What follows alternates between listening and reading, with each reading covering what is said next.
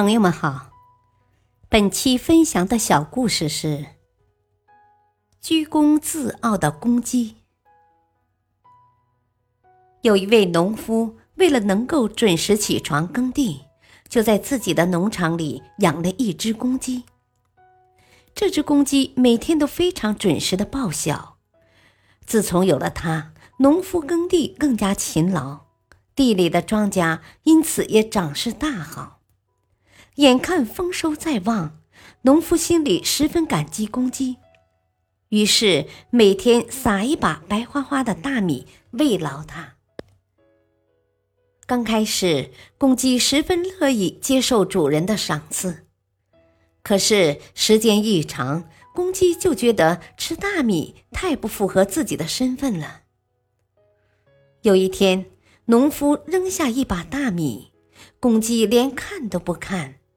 农夫好奇地问他：“啊，你怎么不吃了？”公鸡生气地说道：“啊，为了把天叫亮，为了让你及时耕种，我每天那么早起床，我的功劳怎么能用区区一把大米来衡量呢？没有我，你的庄稼会因为耕种不及时而枯萎，你也会因为没有收获而饿死。我可以说是你的救命恩人了。”你应该拿最好的东西给我吃，盖最好的房子给我住啊！听完公鸡的话后，农夫什么话也没有说。晚上，农夫从地里回来后，就找来一根麻绳，把公鸡的嘴系上了。第二天早上，农夫依然按时起床了。路过鸡舍时，农夫好奇地问公鸡：“怎么今天你没叫？天还是亮了呢？”公鸡不好意思地低下了头。